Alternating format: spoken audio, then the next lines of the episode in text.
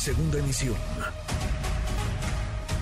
Manuel López San Martín, en MBS Noticias. Se cumplirán en días 365, ya 365 días de invasión, un año de que Rusia se metió en Ucrania. Le agradezco estos minutos a la ex embajadora de Polonia en México, a la doctora Beata Bogna. Gracias, eh, Beata, qué gusto escucharte. ¿Cómo estás? ¿Cómo estás, eh, Manuel? Un gusto saludarte. Buenas Igualmente, muy muy buenas tardes. Eh, ¿Qué análisis perfilar, qué análisis ir haciendo cuando además parece a estas alturas, a punto de cumplirse un año de guerra, pues eh, la, escalada también en, en, la narrativa adquiere nuevos, nuevos niveles con las declaraciones del presidente Vladimir Putin, con las declaraciones del presidente de Estados Unidos, Joe Biden? ¿Cómo ves las cosas, Beata? Mira, pues la situación obviamente muy compleja en este, en este contexto de la invasión rusa a, Ucrania. Un año sigue abierto el frente, el frente de guerra de más de 1.600 kilómetros en el territorio de ucraniano con constantes eh, constantes enfrentamientos entre las Fuerzas Armadas rusas y, ucranianas y obviamente los preparativos de las dos partes para eh, un ataque, podríamos decir, decisivo. Eh, en caso de Rusia, pues una ofensiva que podría eh, podría acercarle a sus objetivos iniciales, de al menos ocupar esos dos territorios en su totalidad, eh, Lugansk y, Donetsk, y en caso de Ucrania, pues recuperar lo máximo que se pueda de lo que de los territorios que en su momento pues llegaron a ocupar los rusos.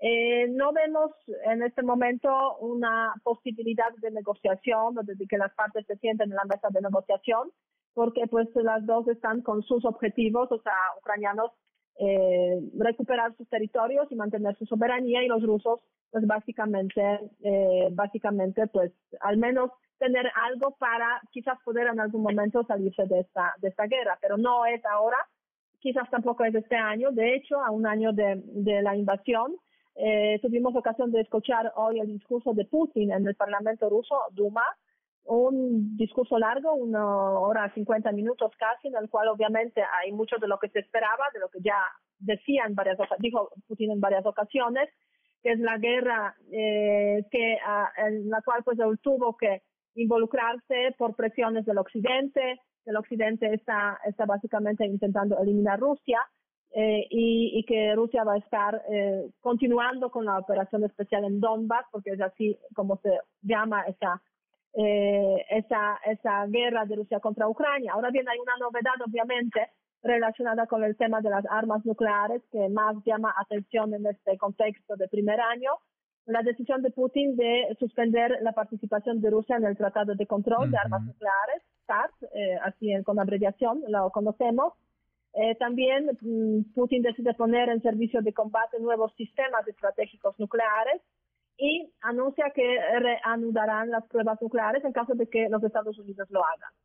Pero lo más preocupante es el tema, obviamente, de suspensión de participación de Rusia en START. Es una señal de que eh, la escalada en la dirección de lo nuclear, pues, eh, pues la tenemos muy presente en el contexto de, de Rusia, que al iniciar la guerra contra Ucrania ya puso en alerta sus armas nucleares de disuasión.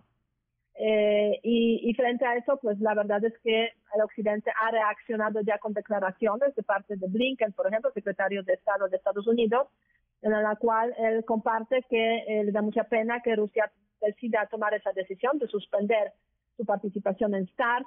Eh, secretario general de las Naciones, eh, perdón, de, la Alianza Atlántica, de la OTAN, invitando a que Rusia regrese, digamos, en cuanto a su participación en, en START.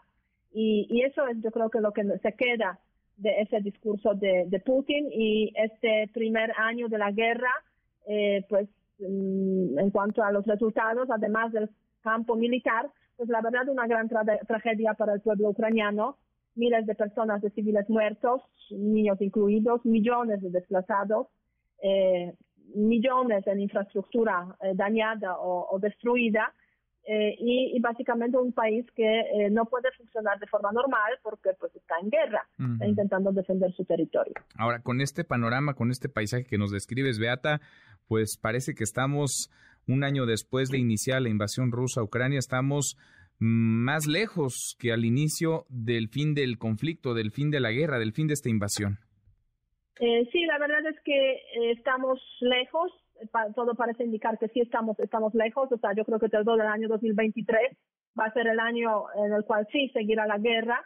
Incluso en el futuro, si se llegará un momento de cierta, cierta calma o algún acuerdo, digamos, de alto al fuego, etcétera, creo que la guerra no desaparecerá del panorama de Europa Central y Oriental y seguirá ahí como un conflicto congelado, como muchos otros conflictos que tenemos en este espacio postsoviético.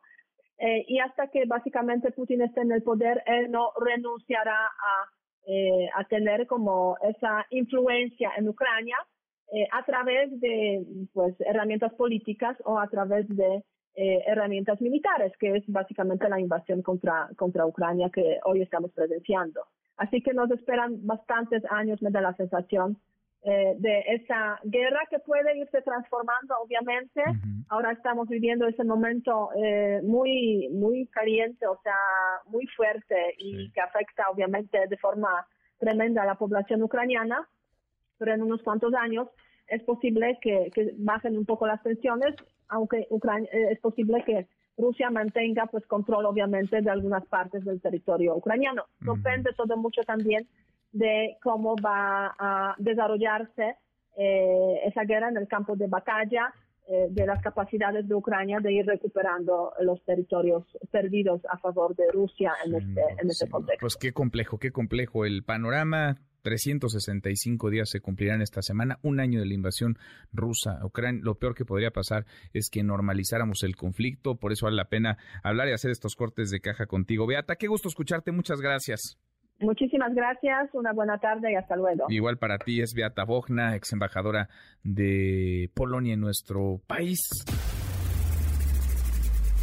Redes sociales para que siga en contacto: Twitter, Facebook y TikTok. M. López San Martín.